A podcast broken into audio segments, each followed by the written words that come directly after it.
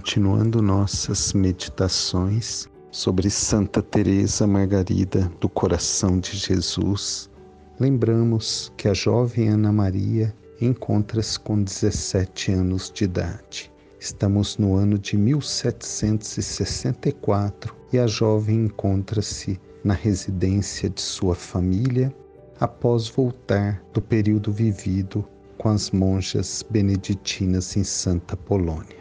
Ana Maria, após muita reflexão, com 17 anos de idade, comunica à sua mãe a intenção e o desejo de seguir uma vida totalmente entregue à oração no Carmelo de Santa Teresa em Florença.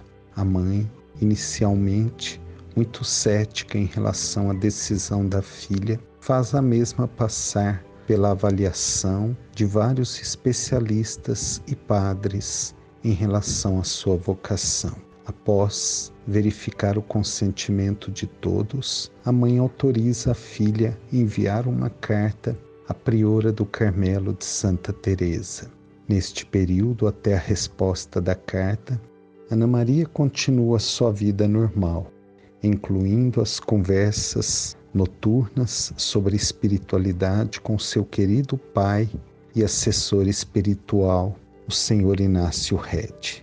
Certa noite, o senhor Inácio Red, que não havia tocado no assunto com a filha sobre a ida para o Carmelo, em prantos, pergunta para a filha: Tu queres deixar-me verdadeiramente, minha filha? A filha, um pouco assustada com aquela reação inusitada do seu querido pai, fica em silêncio e o pai relata ver naquela jovem um aspecto angelical, puramente de um ser espiritual. Ana Maria não responde, apenas após algum tempo retira-se para o seu quarto com esta imagem visual para o seu pai. Assim, posterior a este acontecimento, Ana Maria recebe a carta do convento de Florença a aceitando para viver com aquela comunidade naquela casa teresiana.